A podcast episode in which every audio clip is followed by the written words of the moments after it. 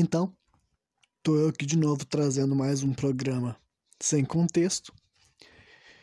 E hoje o programa vai seguir a partir do que eu falei na segunda-feira. Então, quem não assistiu o programa de segunda-feira, recomendo que eu faça antes de prosseguir né, com esse episódio, porque tudo estará mais contextualizado e fará mais sentido né, para o ouvinte. Mas então, eu tinha deixado claro que esse programa seria focado num assunto que eu acho bem sério, que é a questão da depressão, né? Primeiro, em primeiro lugar, eu vou falar primeiro, terminar realmente a minha narrativa sobre aquela questão. Não terminar, né? Porque né, em questões práticas essa narrativa prossegue até o dia de hoje, né? ainda tô me tratando, não tô vivendo a minha vida, tô seguindo adiante a partir do que aconteceu lá naquela época, lá atrás, nos tempos remotos de outrora, mas ainda assim né? Mas para dar conclusão à narrativa de por que eu falei que rolou um mês tal, um mês, enfim. Vou falar o que aconteceu naqueles meses, porque, né, antes de entrar daí no grande assunto que é a depressão e essa doença daí que é tão maldita, né, e tão presente na nossa sociedade atual. Então vamos lá, né? Eu cheguei em casa sofrendo depois de ter levado aquele meu pé na bunda, e daí, durante mais ou menos um mês, que foi realmente o tempo que que ficou mais difícil essa vivência e tal, eu acredito, hoje em dia, olhando para trás, eu consigo ver que eu estava num estado assim, depressivo, falando da minha psique, falando da minha mente, sabe? O que, que aconteceu nos dias a seguir? Em primeiro lugar, é aquele sofrimento. Vamos falar, a gente tem que falar da dor do pé na bunda primeiro, para ficar bem claro. Quem aqui já, já amou, já foi apaixonado, já levou um pé na bunda? Aí tem que ser tu que levou o pé, tá entendendo? Tem que ser essa situação.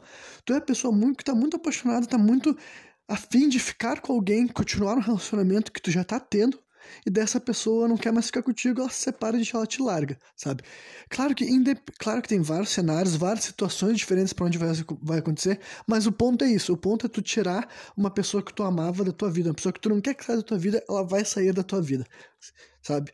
E porque essa pessoa tá te largando por cima, ela que tá dizendo, não, acabou, chega. Então, essa dor daí, quem já teve essa dor sabe que é uma dor muito fodida, e por isso que todo mundo sempre tem que se lembrar como é, o que, que alguém que não tá passando por aquilo lá tem que entender, né? Quando sabe que alguém, tu, um amigo, uma amiga tua tá passando por esse momento assim, de pé na bunda, de um relacionamento que essa pessoa amava, tu sabe que vai ser uma dor muito intensa.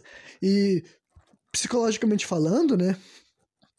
Até psiquiatricamente falando, assim, né, questões cerebrais e questões neurais, o que está acontecendo com aquela pessoa que está doendo tanto? Ela está passando por uma dor de ressignificação, que essa dor de ressignificação é, é, é, basicamente a mesma coisa que acontece quando alguém morre também. Aí você vai dizer, ah, um pé na bunda é a mesma coisa que alguém morrer.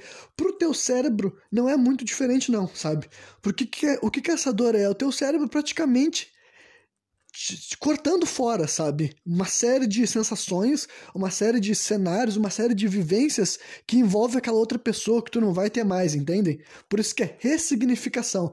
O teu cérebro está ressignificando aquele ser na tua vida. Então, se for por razão de ter morrido ou for por razão de ter se afastado, independentemente, sabe, o que vai tornar essa dor forte é o fato de o quanto aquilo lá era tipo importante e necessário para ti, sabe? O quanto aquela pessoa que está saindo da tua vida era uma coisa que tu enxergava em todos os momentos, sabe? Se todos os teus momentos de alegria têm a ver com aquela pessoa, o teu cérebro vai estar tá arrancando uma grande fatia da tua vida fora, sabe? Ele vai estar tá tirando, esquece tudo, todos esses prazeres que tu sente, todos esses momentos que te faz sentir feliz, tudo que envolve essa outra pessoa que fazia tu se sentir bem, tudo isso a gente tá te arrancando isso de ti. Então é isso que a pessoa que tá passando por um pé na bunda tá sentindo dentro dela. Então não é exagero, sabe? Quando, a, que, quando tu se lembra de uma época tu, que tu tinha levado um pé na bunda e tu sofria, tu chorava, tu sentia uma dor tão grande que de quando tu chorava, tu soluçava, tu ficava apavorado com aquilo lá que estava acontecendo contigo, isso não é loucura e não é só contigo que aconteceu, não. Isso acontece com seres humanos em geral, entendeu? Deve estar acontecendo com alguém nesse exato momento. Essa é a dor de quem levou um pé na bunda, entendeu? Aí o que, o que aumenta ou diminui essa dor é o quanto, né, tu tinha essa pessoa incluída na tua vida e o quanto ela estava associada a coisas boas, entendeu? É por isso que quando tu tá se separando de alguém que tu não quer mais ver, não é mais a mesma coisa, tá ligado? Tu não sofre, tu não sente a mesma dor, tu não chora, porque não era a mesma coisa. Tu, tu não associava aquela pessoa ali com a tua existência, com a tua felicidade, com o motivo de tu, tu se sentir bem, sabe? Mesma coisa com mortes. Quando morre uma pessoa que é muito presente, que é muito frequente, que tu vê diariamente, sabe? Ou mesmo que não seja alguém muito presente, mas alguém que tu ama demais, tu vai sentir aquela, aquela dor muito mais forte. Mas agora, quando morre uma pessoa que tu tem pouco ou nenhum contato, o teu cérebro praticamente não te manda nenhum sinal de dor e sofrimento, porque ele sabe que na prática não tá mudando nada, entendeu? Essa é a questão dessas dores que a gente sente, sabe? Que as pessoas de vez em quando falam como se fosse, né? até os nossos sentimentos, né? As pessoas se esquecem que eles são controlados pelo nosso cérebro. A gente fala muito do coração, né? Mas o coração só bombeia o sangue, até onde eu sei, né? Tem outras funções também, para quem acredita em chakra e todo esse lado da energia, que eu acredito, claro, mas né, os sentimentos também estão no seu cérebro. Então, o teu cérebro sabe o jeito que ele reage para as dores, ele sabe muito bem o que está acontecendo, sabe? Ele sabe melhor do que tu o que está doendo e por que está doendo, porque ele já entendeu alguma coisa que talvez tu não esteja entendendo muito bem, sabe? Mas, enfim. Né? Então eu estava passando por essa dor que eu não conhecia. Era a primeira vez na minha vida que eu estava passando por isso, né? De estar tá sentindo uma dor de ressignificação de alguém que eu enxergava como parte necessária para minha vida, para minha felicidade, e agora essa pessoa não estaria, não faria mais parte da minha vida, entendeu? Era isso, essa dor que meu cérebro estava mandando para mim, e eu com certeza não estava equipado para isso, eu com certeza não tinha noções, sabe, de psicologia nem nada, não tinha autoestima, não tinha nada, então eu capotei, capotei pesado. Eu me lembro que começou vários sintomas claros de depressão começaram a chegar na minha vida. Em primeiro lugar, a única pessoa que morava comigo nessa época era minha mãe, e a minha mãe é uma pessoa com problema de depressão, ela é uma pessoa com problema de autoestima, ela é uma pessoa com pressão alta e tudo mais. E naquela época eu já tinha noção de que eu estar naquele estado faria com que a minha mãe ficasse muito mal sabe? Eu já sabia naquela época, eu tinha empatia o suficiente para saber que eu estar me sentindo tão mal e negando pratos de comida, que a minha mãe nunca tinha passado por isso, né? Independentemente de. Por isso que eu, falo sobre essa depressão, porque independentemente de qualquer uh, problema sabe, de autoestima, até pensamentos de suicida que eu já falei para vocês que em algum momento eu já tinha pensado, essas coisas nunca vinham à tona tão forte na minha vida, tanto é que passava até, digamos que despercebido para minha mãe esse tipo de questão. Só que agora, a partir do momento que eu não queria mais me alimentar e ela notava claramente que eu não estava me alimentando mais, sabe? Era o tipo de coisa que eu não conseguia mais esconder, sabe? E fora outras coisas, né? Choro, ela me ouvia chorar, queria falar comigo, eu não queria falar com ela, entendeu? Então eu consigo imaginar que ela vivendo aquele um mês, que eu tô botando esse um, essa data de um mês aí para ficar claro, mais ou menos, deve ter sido uma coisa muito ruim para ela também. Mas dentro de mim eu tava só tentando lidar com aquelas coisas. Daí foi muito sofrimento, tendo que lidar, esquecer a pessoa, e eu me lembro que no. No não sei se foi no dia seguinte ao ter levado o pé na bunda, porque eu não me lembro se era final de semana ou se foi tipo na segunda-feira, sabe? Depois do, do evento do, do término do namoro. Mas daí eu fui pro colégio e eu ainda estava totalmente, sabe, imerso nessa questão amorosa. E daí eu me lembro que essa foi a primeira vez que eu chorei numa sala de aula, né? Isso daí eu tava no meu primeiro ano de ensino médio, tava com meus 15 anos de idade ainda. E eu chorei. Eu chorei por quê? Por causa da minha vida pessoal, entendeu? Por causa do meu relacionamento que tinha acabado. Literalmente, estava no meio de uma sala de aula, assistindo uma matéria, o professor falando, e quando eu vi, eu comecei a chorar. Daí todo mundo notou que eu tava chorando, sabe? Professor e tudo mais. Daí o professor perguntou, Renan, tá tudo bem? Daí eu falei que tava, e daí ele... Tu não quer, uh, tu não quer se retirar da sala, tomar uma água, alguma coisa desse tipo? Daí eu falei, não, não, tá tudo bem. Eu tentei ficar quieto e acho que o meu choro cessou ali naquele momento. Mas eu tava, comecei a chorar no meio da aula. Tanto é que depois que o professor saiu, chorei mais um pouco quando trocou matéria ou algo desse tipo, sabe? Trocou o turno. Eu chorei mais um pouco, inclusive teve até. Uh, colegas que vieram falar comigo e eu vou ter, inclusive vou abrir um, uma história dentro da minha história, porque eu acho interessante comentar também. Isso aqui vai ser uma, um pequeno vislumbre de quando eu for falar mais aprofundadamente dos meus anos do ensino médio, mas tinha um colega meu nesse primeiro ano de ensino médio que ele era aquele típico assim, hoje em dia, né, que eu entendo mais de arquétipos de seres humanos, ele era aquele tipo cara que usava a piada como mecanismo de defesa, tá ligado? Ele era um cara muito mala, muito piadista, sabe? Daqueles que, tipo assim, ele sacaneava qualquer um que deixasse, tipo assim. Né? E, e, e eram umas piadas assim, era sempre. Como era o cara que tava sempre querendo fazer piada por tudo, ele fazia muita piada ruim, muita piada sem graça, muita piada que provavelmente só ele riria. E ainda por cima ele tinha um, um parceiro de crime, sabe? Que era o cara que qualquer coisa que ele falasse, o cara dava uma moral pra ele, sabe? Já tinha essa dinâmica aí pra nunca ficar no vácuo. Então esse cara, ele era aquele piadista, sabe? O cara que todo mundo, assim, tem. Uh, todo mundo tem um pouco de, de nojo por ele, porque ele tá sempre fazendo piada com todo mundo, então uma hora ele vai fazer piada contigo, mas todo mundo meio que dá uma colher de chá pra ele, porque tu entende que ele tá sempre fazendo isso e, e sabe, é, é um engraçadão, um piadista, entendeu? Piadista o tempo inteiro.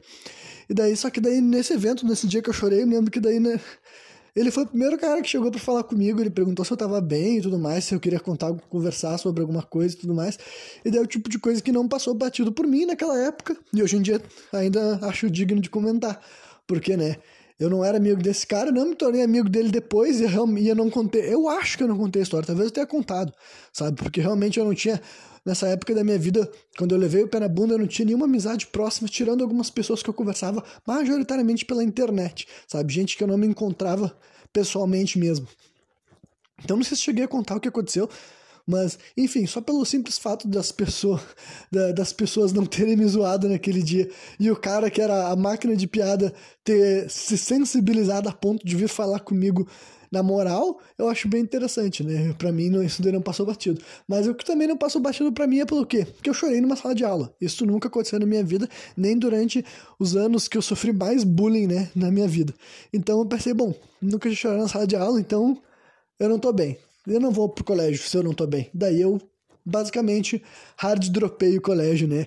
Eu parei de ir pro colégio durante um um longo período de tempo, o que claramente deixava ainda mais claro para minha mãe, ainda mais evidente para minha mãe que o filho dela não estava bem, né? Eu me colocando nos sapatos dela, consegui entender que ela sempre me viu como um bom aluno, estudioso tudo mais, agora ela estava vendo esse filho dela na fossa, né? E ela sabia que era por questões assim emocionais, questões amorosas. Então, né, eu imagino que deve ter sido um, um capítulo que talvez ela nem se lembre, mas eu sei que naquele momento foi sofrido, sabe? Mas, enfim. Aí eu entrei nessa rotina daí, tá ligado? Eu parei de ir pro colégio, sabe? Eu não realmente. Tô, esse mês subsequente inteiro se tornou uma grande bola, sabe? Uma amálgama. E realmente era uma amálgama que tinha muita dor, muito sofrimento, mas tinha muita reflexão. Eu, pass... eu me perguntava muitas coisas. Muitas coisas sobre esse meu relacionamento, sobre mim, sabe? Sobre, tipo, o que, que eu vou ser pro futuro, entendeu? O que, que eu espero de mim, que tipo de vida eu quero ter ou não, sabe? E sobre questões de autoestima e tudo mais, foram muitas perguntas. Eu me lembro que também voltei a fazer questões relacionadas a quê? A suicídio, mas no meu caso, eu sou grato de que é o fato que eu tinha realmente eu tinha uma coisa, uma convicção básica que me mantinha muito afastado dessa noção de suicídio, por causa que eu realmente tinha uma crença, eu tenho, uma, eu tenho uma convicção no mundo astral, no mundo espiritual também, mas além de eu não, não, não romantizar essa parada, né, de posso acabar com a minha vida como eu quiser, eu confesso que uma coisa que sempre foi determinante para me afastar desse tipo de raciocínio era o fato de que eu sei que eu tenho uma mãe que gosta de mim, que me ama, sabe? E que se eu fizesse algo contra a minha própria vida, isso ia respingar nela. E eu sei que tipo de pessoa que ela é, tipo de vida que ela passou e como esse tipo de coisa poderia fazer mal para ela. Então, por mais simples que seja esse raciocínio, eu confesso que quando eu tava me sentindo muito mal, muito com muito sofrimento, eu pensava assim, ah, não sei se eu quero continuar vivo. Aí quando eu tinha que botar esse pensamento mais adiante, tinha que ser elaborado a noção de que não, se tu fazer qualquer coisa para ti, tu vai magoar tua mãe, tu vai fazer tua mãe sofrer, talvez tua mãe faça alguma bobagem também, que nem tu tá fazendo.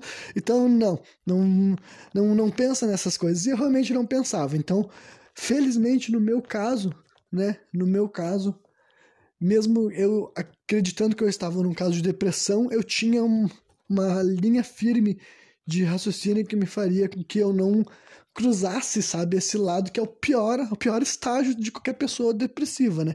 A pessoa pode ser deprimida durante anos da vida dela e nunca tentar contra ela. Mas tem gente que infelizmente cruza essa linha que é, né, simplesmente é o famoso ponto de não, de não ter retorno, né? Infelizmente não dá para socorrer alguém depois que chegou a esse extremo, né?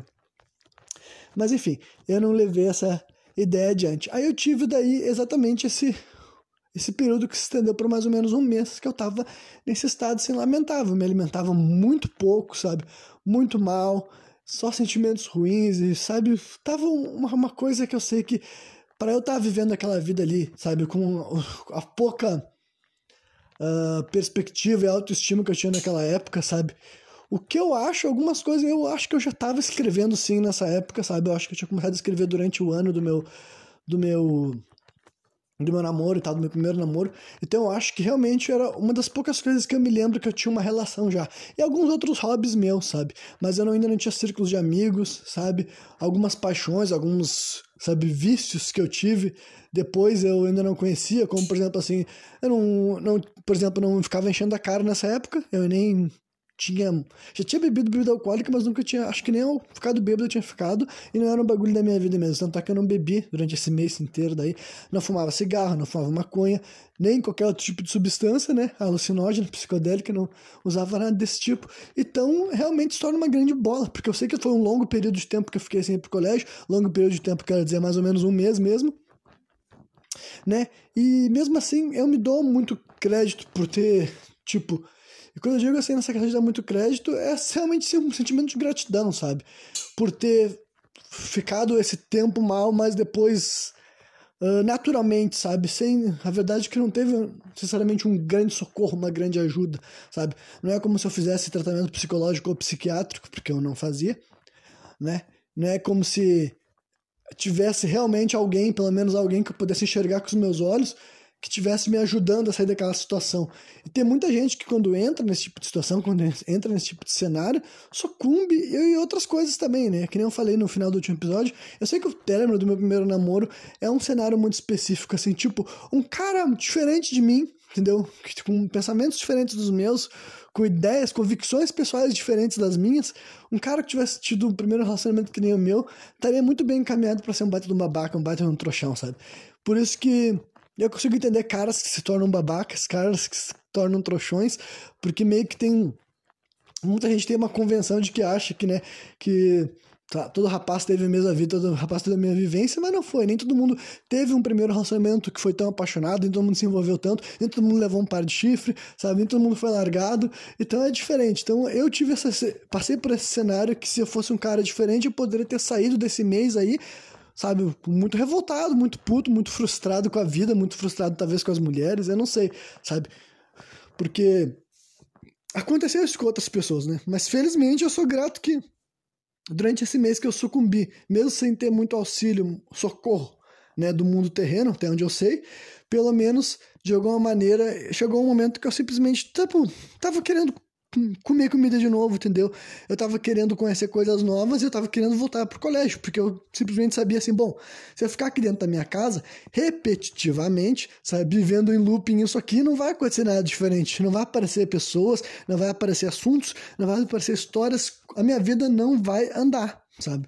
E daí eu senti vontade de voltar a de voltar a frequentar o colégio e uma das primeiras, tipo, Acho que na primeira semana que eu tava indo de volta assim pro colégio, aconteceu o quê? O que tipo de coisa pode fazer com que um rapaz, né, que tá numa fossa emocional, queira sair da fossa emocional, né?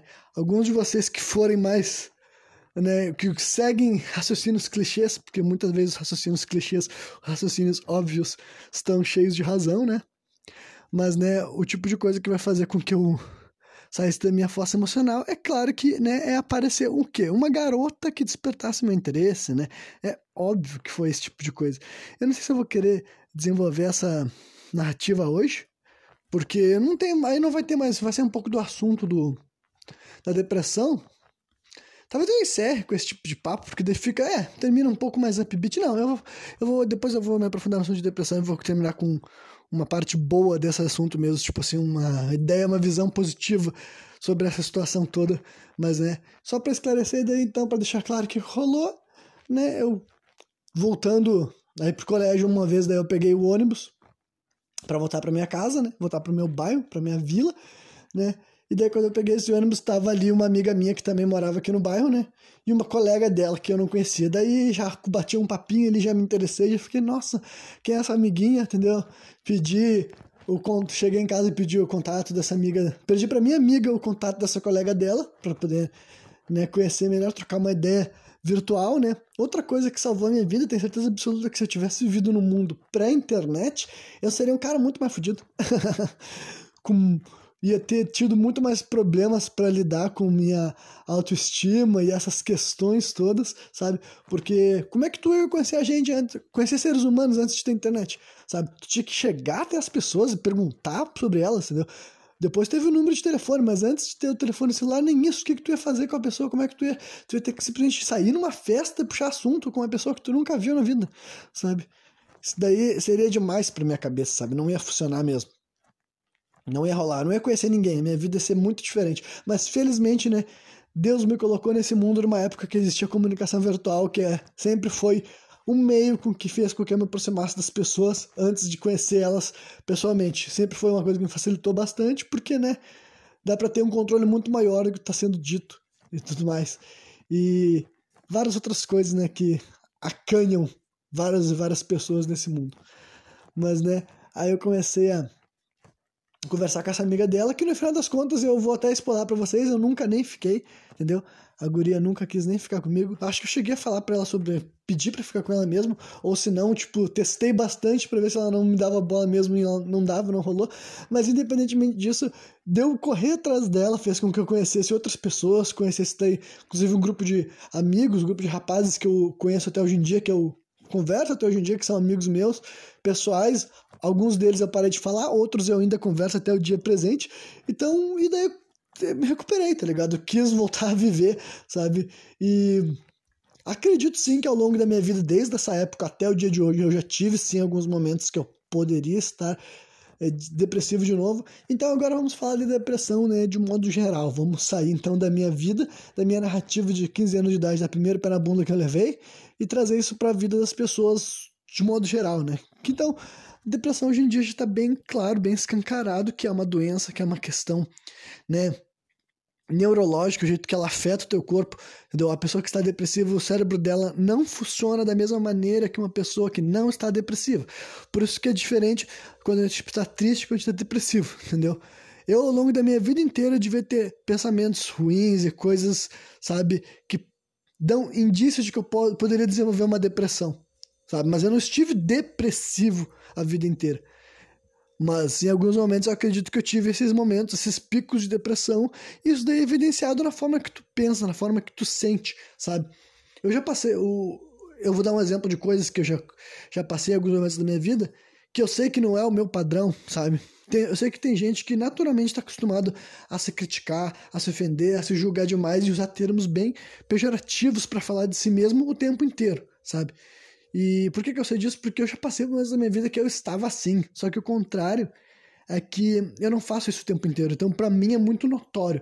Eu começo a ver que quando eu tô sendo muito uh, grosseiro comigo mesmo, psicologicamente, sabe? Quando tu começa a pensar assim, que tu não é capaz de nada, que tu não merece nada, que tu é burro, que tu é feio, que tu é incompetente, sabe? Que tu ninguém se importa contigo, sabe? Que tu, sabe, quando tu entra nessas piras, nesses pensamentos realmente ruins, de coisas que realmente ofendem a tu, a ti mesmo, eu entendo que para mim, sabe, quando eu tô nesse estado, eu sei, não, tu não tá bem, Renan. Porque tu não é assim normalmente, entendeu? Não é sobre não se criticar, é sobre você estar, tipo, tu tá praticamente cometendo bullying contigo mesmo, sabe? Não tá sendo uma crítica, tu tá te ofendendo. Entendeu? É o tipo de coisa que eu já passei por alguns momentos da minha vida que eu tinha esse momento. Imagino que lá, uh, nesse momento lá que eu tinha levado o pé na bunda né, e tal, eu também passei por esse cenário, daí, só que eu ainda não estava acostumado com isso daí, né? Eu ainda não tinha lidado com esse lance ao longo da minha vida e, desco e descoberto que essas coisas vêm e vão, pelo menos em mim, entendeu? Por isso que eu digo que eu sou, eu sou grato, sou privilegiado por ter tido essa experiência, entendeu? De eu notar que essas coisas vêm, mas ao mesmo tempo que elas vão. E quando dizendo que elas vêm, que elas vão, é, é difícil a gente atribuir uma razão, sabe? Porque existem tratamentos, sabe? Psicológico e psicanalítico e tal, mas o que vai fazer uma pessoa estar ou não estar depressiva, entendeu? É uma coisa realmente muito ampla. Assim como tem pessoas que conseguem passar por esse planeta, por essa vida aqui na Terra, sem nunca ter estado num quadro de, de depressão clínica, sabe? Tem outras pessoas que estão constantemente, sabe? Então fica muito difícil, né? Botar assim uma agulha nos motivos e nas razões e nos tempos, mas né, eu pelo menos eu já vi gente que, né, que me descreveu, que me contou cenários muito longos, muito extensos, entendeu? Que vão de, vão de meses a anos da pessoa se sentindo constantemente, sabe, sofrida e fatigada emocionalmente, tudo mais. E né, e eu não faço pouco caso dessas coisas, não só porque eu já experimentei, mas pessoas que eu amo já experimentaram isso também E então realmente para mim esse caso da depressão a gente tem que ser trabalhado sim, mas o problema é que eu também sei que não é fácil, sabe? E por que, que eu digo que não é fácil? Porque não é uma receita de bolo, não é como se fosse simplesmente, né? Uma maneira de uma e única maneira de lidar com a depressão que vai solucionar a vida de todo mundo. Mas essas coisas têm a ver muito assim com o quê? Por isso que eu me importo com essas questões filosóficas existenciais, porque eu acho que muito disso também afeta, sabe? Tu acreditar ou não em coisas que opa, que pragmaticamente te fazem bem ou mal, sabe? Se tu alimentar uma, uma, uma, visão muito errada, muito torta da vida e perseguir ela muito fervorosamente, sabe? Eu acredito que essas coisas podem, né, infelizmente, te levar para um estado assim, de sofrimento, sabe? De, talvez angústia o tempo inteiro. Mas também quando se fala sobre esse lance de depressão, que no mês de setembro tem o Setembro Amarelo tudo mais, que fala ah, sobre prevenir suicídios tudo mais, tem uma questão que eu acho que é muito importante, muito séria sobre esse assunto, e que eu já enxerguei em mim, observei em outras pessoas também na minha volta que já tiveram esse tipo de questão, mas né, é o famoso autossabote e o que, que é o autossabote? Que ele se aplica de várias formas. Eu acho que é uma coisa que a gente tem que falar quando se fala sobre tentar ajudar. E quando eu tô falando ajudar, eu não tô falando de fornecer tratamento, entendeu? Se a pessoa quiser um tratamento psicológico ou psiquiátrico, ela vai procurar um profissional que vai fazer com isso. Mas, né, o ponto é que quando tu tem que lidar com uma pessoa depressiva, tu vai ter que lidar com ela, entendeu? Se é uma pessoa que tu ama, um familiar, um amigo, e ele está depressivo, sabe? E ele não tá indo se tratar, ainda assim tu vai ter que conviver com essa pessoa. E o que muita gente meio que, né, esquece de tornar aquilo lá como parte do ajudar, parte de se envolver com esse tipo de pessoa, é que rola muito desse auto-sabote e uma das maneiras que ele, ele manifesta é realmente o dificu, a dificultamento, né? O dificultamento da relação, o dificultamento do convívio. A pessoa que muitas vezes está muito presa em pensamentos auto-pejorativos, ela está sempre se punindo, sempre se castigando, sempre se ofendendo, e ela está muito envolvida com uma dor particular e pessoal dela, de vez em quando ela acaba se tornando difícil de conviver. E isso eu, eu sei porque várias vezes eu me torno difícil de conviver. Eu sei que quando estou nesses momentos mais altos da minha estado de depressão, que eu estou nesse momento que eu estou me ofendendo, se eu estou ofendendo a mim mesmo, que tipo de comportamento eu estou tendo com os outros, sabe? Se para mim, a minha dor é importante. Várias vezes eu simplesmente eu sei que eu vou estar tá ali, eu não vou valorizar tanto a dor dos outros, entendeu? Eu vou, sei lá, vou estar tá sendo escroto. Basicamente, isso é o que eu acho dentro de mim, sabe? E basicamente, a maneira que eu ajo nesses momentos é realmente de me afastar, de querer um espaço sabe? Porque eu sei que, porra, eu não tô com a minha cabeça normal, sabe? Dentro do meu, do meu cérebro eu penso assim, eu não tô com a minha cabeça normal. Então, se eu ficar, né, tentando forçar uma coisa que não tá vindo naturalmente, não vai ser bom para mim e tudo mais. E eu sei que eu posso acabar sendo escroto, eu posso acabar ofendendo, magoando gente que eu gosto, né? Mas tem outras pessoas que não são assim e também não acho que seja talvez necessário se afastar. É um jeito que eu ajo e talvez não seja o ideal, mas também é um jeito que, né, fazer o que se é assim que eu me sinto. Mas, né, várias vezes a pessoa que está depressiva, ela realmente vai ser mais difícil de lidar. Ela vai ter talvez mais dificuldade em demonstrar empatia, se sentir feliz pelos outros, se envolver emocionalmente com a conquista dos outros, se dentro da cabeça dela está muito difícil, entendeu? Então eu acho que essa é uma questão de que não dá para ser destacada, para te cuidar, para te suportar, para te estar do lado Suportar é que eu quis dizer, na verdade eu quis pegar o termo em inglês, suporte, sabe, e botar em abrasileirar. Mas é que suportar pode parecer meio pejorativo. Mas eu quero dizer, tipo, fornecer apoio, sabe? Pra te conseguir fornecer apoio, estar ali do lado de alguém que tá passando por esse tipo de situação, tu também tem que estar com a tua cabeça meio que blindada para entender de que essa pessoa não vai estar sendo o mais agradável que ela pode ser, né? Isso daí é meio que, né, faz parte do pacote. Tu não espera que uma pessoa que está em constante guerra consigo mesmo, constantemente se colocando para baixo, ela vai olhar para o resto do mundo e vai ver tudo com cor de rosas e unicórnios, e ela vai estar tá vibrante, enérgica e pronta para participar de cada problema e cada conquista, né, da da vida dos outros, mesmo que os outros sejam pessoas importantes para elas. Então acho que isso é uma coisa né, interessante, tal. Então, assim como eu espero que tenha gente que tenha empatia para entender quando eu não estou no meu melhor momento, que daí eu não estou no meu melhor momento, mas nem por isso eu sou um filho da puta, eu também tenho empatia por amigos, por pessoas, sabe, que eu não conheço, mas que eu descubro ou sei que está passando por um momento, né, desse tipo, porque realmente tu não vai esperar que a pessoa esteja no seu, né, na sua melhor fase, né, com o seu ponto mais agradável de convívio em sociedade, tá, nisso daí. Mas, né, e para concluir, tem toda essa questão, assim, que, né, quando a gente fala de depressão, a gente tem que falar de suicídio, porque para mim é o ponto mais, né, para mim não, para todo mundo deve concordar que é o ponto mais trágico, né? É quando a pessoa se decide que a vida dela, o sofrimento dela é tão grande que simplesmente ela não quer mais passar por isso, ela não quer mais viver dentro daquela rotina, dessa luta que provavelmente ela está travando durante vários anos, né? Geralmente o, ninguém desenvolve depressão e se torna suicida, né? Geralmente a pessoa desenvolve depressão e depois de algum tempo, né? E esse algum tempo pode variar, sei lá, anos, algo tipo assim, ela desiste de travar essa batalha mental com ela mesma, né? Mas, né, eu acredito que, para mim, o suicídio contemporâneo, moderno, a pessoa decidir que quer se matar porque ela não serve, ou porque ela não tem ligação com ninguém. Ah, isso também é outra coisa que entra no. Acho legal falar na questão do auto-sabote, porque é outra parte que o auto, que o auto-sabote vai fazer contigo. Por que, que tu é acusando com os outros? Porque tu quer cortar relações, sabe? É esse tipo de sentimento que o suicida tem que ter, sabe? É, assim como eu não consegui fazer mal para mim, porque eu tinha noção de que minha mamãe me amava, sabe? A minha mãe era só o primeiro, carro-chefe, entendeu? Se a minha mãe não tivesse viva, por exemplo, o meu cérebro ia buscar outras pessoas, ia querer outras justificativas para me manter vivo. Sabe? É assim que o cérebro funciona. Por que, que eu tô falando isso? Porque o suicida é uma pessoa que ela já se sentiu, sabe, isolado ou que ele pensa assim, que ele não serve, que ele é prejudicial, sabe?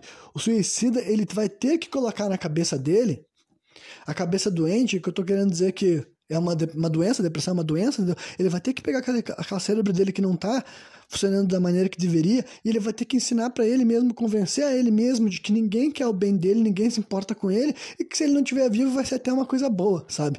Então por isso que é um auto-sabote natural. As pessoas que estão depressivas e talvez estejam já começando a lidar, flertar com esse lance dos pensamentos suicidas, eles vão querer cortar pontes. Eles vão querer que tu olhe para eles e diga: então fica sozinho, então, então te vira, então te fode com os teus problemas. É exatamente isso que essas pessoas querem ouvir, porque daí fica muito mais fácil dele percorrer esse caminho que não é natural, entendeu? Não, não fazia parte da vida na Terra, sabe? Esse nosso suicídio moderno, sabe? Várias vezes na história da humanidade as pessoas se matavam por, né, por motivos diversos, por várias razões aí tal, que eu não vou ficar listando, vocês podem pesquisar e descobrir, né? Mas esse novo pensamento, esse sentimento que a gente vê, essas celebridades que se matam, e não só celebridades, mas pessoas anônimas que, infelizmente, muitos de nós temos conhecidos que já passaram por isso, amigos, parentes, familiares, esse tipo de coisa, sabe? Por que que, o que está acontecendo? É uma coisa contemporânea, basicamente, sabe? É um novo, sabe? É uma coisa que existe com a civilização, basicamente. Não, não, não, conheciam essa noção de suicídio fora dessa estrutura civilização. Eu ia falar uma palavra meio complicada, eu acabava ia acabar me embananando, né? Então eu vou ficar no básico. Então, fora de um das estruturas de uma civilização, sabe? Então, para mim, isso é uma, uma, uma prova de falência de sociedade. Basicamente, eu acho que o suicídio tem que ser muito combatido e, para ser combatido, tem que ser debatido, tem que ser combatido a depressão, entendeu? tem que ser tratado com seriedade. Nós temos que tentar criar pessoas mais empáticas e que se importam mais com os outros e que se responsabilizam mais com os outros e com o sentimento de sociedade, sabe? Eu, dentro de mim, nunca querer que ninguém que eu amo, ninguém que eu me importo, faça com uma coisa dessas. Eu queria estar ativo, participando, querendo, sabe ajudar essa pessoa com, com o que eu puder e o que eu não puder fazer, sabe? Eu queria que o mundo é, é, é uma coisa que, né, eu acho que seja natural que todos nós que, queiramos isso, entendeu? E a gente tem que ver dessa forma, por causa que se tem se a sociedade cada vez mais tem aumentado os números de suicídios e tem aumentado sim, a gente tem né, dados, números que mostram isso em vários. Cada país vai ter seus dados, vai ter seus números, né, de períodos diferentes, até porque até na hora de registrar uma morte como suicídio tem, pode ter interesse ou não na hora de um governo divulgar esses dados. Por exemplo, tem muitos governos que simplesmente não falam sobre suicidas na hora de relatar mortos, sabe? Então não é como se fosse uma coisa tão clara assim, mas eu acredito sim e tal, e pelo que eu já vi, números que corroboram com esse tipo de raciocínio meu, é uma coisa que tem aumentado. Então, se a gente está resolvendo os problemas das pessoas, a gente tem que resolver, inclusive, o problema da depressão. A gente tem que entender, né, quais partes, quais pontos da nossa vida, da nossa sociedade, tá criando pessoas que simplesmente, sabe, decidem que está tão ruim fazer parte desse mundo, dessa sociedade, dessa vida que eles estão participando, que eles preferem não fazer mais parte, sabe? Isso é uma coisa que não existia em outros povos ou existir em menor escala. Então, se isso está aumentando, a gente tem que conversar mais, a gente tem que discutir mais e lutar mais contra aquilo para evitar que chegue até esse momento, sabe? Porque daí é o ponto de não retorno, não tem como voltar atrás, entendeu? Não tem, que, não tem que ser normalizado, a gente tem que combater, a gente tem que ajudar as pessoas e fazer com que elas entendam e sintam de que elas possam ser felizes. E com certeza não é fácil, com certeza não sou eu aqui num programa, né, de podcast que vou fazer esse tipo de coisa. De verdade que não é. Mas o que eu posso fazer, pelo menos, é passar adiante essa mentalidade que eu acredito que é muito importante, entendeu? Da gente uh, entender quando nós estamos depressivos, até, até dentro de mim isso me ajuda a, a passar sempre um raciocínio para e de mim para mim mesmo que as, que as coisas vão passar, entendeu? Que esses pensamentos ruins e negativos e tudo mais, né?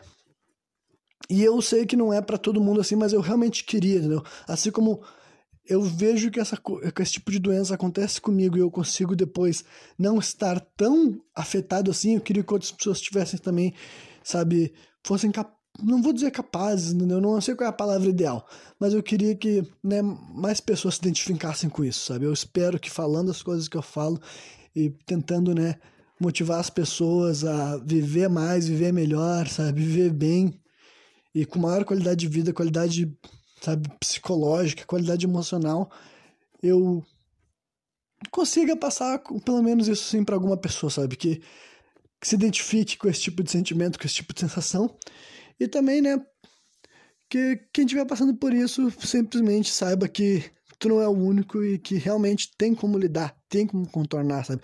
Existem outras opções, sabe? Mas isso daí realmente é uma coisa muito íntima, sabe? Não é uma receita. Existem os tratamentos, né? Como posso dizer assim, os ortodoxos, sabe? Tanto com a psicologia com a, psiqui com a psiquiatria, entendeu? Que são muito válidos e tem muita gente também que consegue buscar rumos para si mesmo através de né, instituições religio religiosas ou espiritualidade de modo geral. Mas também tem várias coisas. A arte é muito terapêutica, a música é terapêutica, não é à toa que existe na né, musicoterapia e tudo mais. Eu acho que tem muitas coisas na vida que podem fazer com que as pessoas se apeguem a a nossa vida com uma ótica um pouco mais positiva, sabe? Do que o lado ruim. Mas eu também não desconsidero o lado ruim e realmente acho que o lado ruim é muito forte e que é muito exigente das pessoas, entendeu? E eu não acho que quem está passando por esse tipo de coisa é fraco nem nada desse tipo, não. Até porque não é questões uh, psiquiátricas já foi provado, sabe? Não é uma questão disso, daquilo. Mas também a verdade é que nós temos que tentar nos ajudar, né? A verdade é que por mais difícil que seja as lutas, as cruzes, as obrigações de cada um, infelizmente, sabe, quando tu sentir que tu não tem apoio, quando tu sentir que tu não tem ninguém olhando por ti, tu ainda tem que tentar buscar um sentimento de, sabe, de perseverança dentro de ti, sabe? E eu sei que não é, né, o meu discurso aqui que vai mudar alguma forma que as outras pessoas pensam, que é o jeito que as pessoas se enxergam, né? Mas eu sou grato por sempre ter buscado esse sentimento assim e por mais que ele me abandonasse durante um tempo, ele voltava, sabe? E infelizmente eu acho que essa é uma realidade da vida, sabe? Eu acredito que uh, o sofrimento faz parte da vida humana, sabe? Eu realmente acho que é simplesmente assim que as coisas vão, vão funcionar, sabe? É o, é o o caos natural da nossa vida por aqui. Tu veio para cá, independentemente de quem tu seja, sabe? A cor da tua pele, a tua nacionalidade, o teu gênero, a tua classe social. Baseado na vida que tu for tendo, vai ter os teus momentos de dor, os teus momentos de sofrimento, os teus momentos que tu vai ter que realmente mostrar a tua força de dentro, sabe? A tua força que não é, sabe assim, outra pessoa que tá te animando, Claro que muita gente tem suporte emocional, mas talvez tenha momentos que tu não vai ter, sabe? Vai ter momentos que vai ser tu contigo mesmo, e a verdade é, para mim é assim, entendeu? A verdade pragmática da vida é essa. A gente vai cair, a gente vai sofrer, e eu sempre só peço força para me erguer mais uma vez, sabe? Eu realmente acredito nesse tipo de lógica, sabe? A frase do Rock, do filme Rock, sabe? Que força de verdade não é o quanto que você consegue bater, né? Mas o quanto que você quanto que você aguenta cair, mas se levantar. Né? Não é exatamente assim palavra por palavra, mas a mensagem é exatamente essa daí. E é exatamente isso que eu acredito na vida real mesmo, sabe? Tem uma outra frase que eu memorizo frases, mas não memorizo quem fala, né? Porque daí eu posso roubar os direitos para mim. Mas tem uma outra frase que eu gosto que diz o seguinte: diz que o sucesso é ir de fracasso em fracasso sem perder o ânimo. E na verdade eu acho que é isso aí mesmo, tá ligado? O que tu não pode ficar sem é sem ânimo, sem ambição, sem vontade, sabe? Sem a tua perseverança, sem ter esperança. Porque nos momentos que tu tá sem isso, é nos momentos que tu verdadeiramente tá sem nada, sabe? Nos momentos que tu não sente que tu consegue lutar, aí tu pensa, porra, eu tô mal. E eu já passei por esses momentos também. Então, né, esse daí para mim realmente é o sucesso, tá ligado? É o cara que tá se fudendo, tá levando, tipo, sabe? É aquela coisa, altos e baixos, mas os baixos vão vir, entendeu? Não tem como te proteger, não tem como tu te blindar, não tem como tu fazer escolhas acertadas o suficiente, porque a vida não é assim. A vida vai te agredir uma vez, duas vezes, três vezes, de maneiras diferentes, de ângulos diferentes e eu acho que a gente tem que aprender, sabe? A gente tem que se alimentar dessa dor, a gente tem que se alimentar desse sofrimento, a gente tem que buscar as respostas. E quando eu digo buscar as respostas, é, sabe, é entender essa natureza da vida de que vai ter esses momentos ruins, sabe? E, né, eu já passei por alguns momentos assim na minha vida, e como já tinha dito aqui em algum ponto, eu me dou crédito, né? Foi até outro programa que eu tinha falado sobre isso, que, tipo, que eu me dou crédito que eu acredito que após essa minha primeira depressão lá com 15 anos de idade, a minha mente, a minha vida e meu coração começou a mudar para várias coisas, sabe? E realmente eu me perguntei muitas coisas íntimas, sérias sobre mim, sobre o resto do mundo, sobre o que eu queria, sobre o que eu esperava e sobre as como as coisas funcionavam, sabe? Muitas das coisas que eu achava que era certo, certo, certo, eu parei de pensar assim e deixei mais aberto, deixei mais amplo. Então foi a partir daquilo lá que me permitiu a mudar a minha forma de ser, sabe? Quebrou uma série de paradigmas. Então, honestamente, eu não sei quando que eu teria tido esse amadurecimento se eu não tivesse tido essa dor, sabe? Então é não é uma parada de querer romantizar o sofrimento. Só que eu acho que é o seguinte, o sofrimento ele vai te apontar coisas, ele vai te mostrar a olhar para certas coisas e tu, como ser humano consciente, ser pensante, tu tem que fazer o teu esforço consciente para interpretar, para entender, para com que, né, mas aí vai depender tuas, do que, que tu tem de filosofia de vida, sabe? Eu acredito que tu tem que aprender a medir expectativas, a gente tem que aprender a saber o risco que a gente está correndo, a gente tem que querer saber qual o nosso objetivo final quando a gente está tomando cada decisão, entendeu? A gente tem que ter essas noções. E é baseado no como que eu, eu via a vida se mostrando na minha frente, eu começava né, a mudar. Eu tenho essa questão, eu persigo a verdade. Daí eu elaboro as minhas crenças ao redor do que eu percebo serem as verdades. Ao redor das coisas que eu, a vida está me mostrando que é assim, entendeu? Eu não vou ficar batendo, sabe, discutindo com os fatos. Eu não discuto com os fatos. Eu aprendo com eles e eu vejo, bom, eu tenho que acreditar em coisas que não vão contra os fatos, entendeu? Eu não posso querer acreditar em algo que simplesmente já foi mostrado que não dá certo, que não funciona, né? Então, né, o sofrimento, sabe, a depressão, esses momentos de estar na fossa te leva para olhar para umas coisas assim. E cara, se tu tá olhando, tu tem que aprender. Se tu não aprender, sabe, quem não aprende com os erros está fadado a repeti-lo. Mas é isso aí, entendeu? Foi um papo longo que envolveu um pouco de história pessoal, com um problema bem maior e muito mais amplo, né? Mas deu para elaborar algumas coisas e ter um pensamento positivo na questão de que, tipo, é difícil estar vivo, gente. A vida é traumatizante, mas todo mundo que está vivo, e quanto mais velho tu ficar, tu sabe muito bem que tu passou por muita coisa para estar aqui vivo agora, sabe? Então não é, realmente não é sobre nunca ter se fudido, porque todo mundo se fudeu. Mas o que que tu saiu, como que tu saiu de lá? Tu saiu mais fraco ou mais forte? Saiu de lá mais frágil o mais blindado, sabe? Cada vez que tu saiu e se deu mal, se frustrou, se quebrou, depois que tu sentiu tudo que tinha que sentir, tu sofreu o que tinha que sofrer, tu chorou o que tinha que chorar, porque tu tem que fazer isso sim. Nunca se engana que tu acha que as dores vão embora. Nada que te fez sofrer vai embora.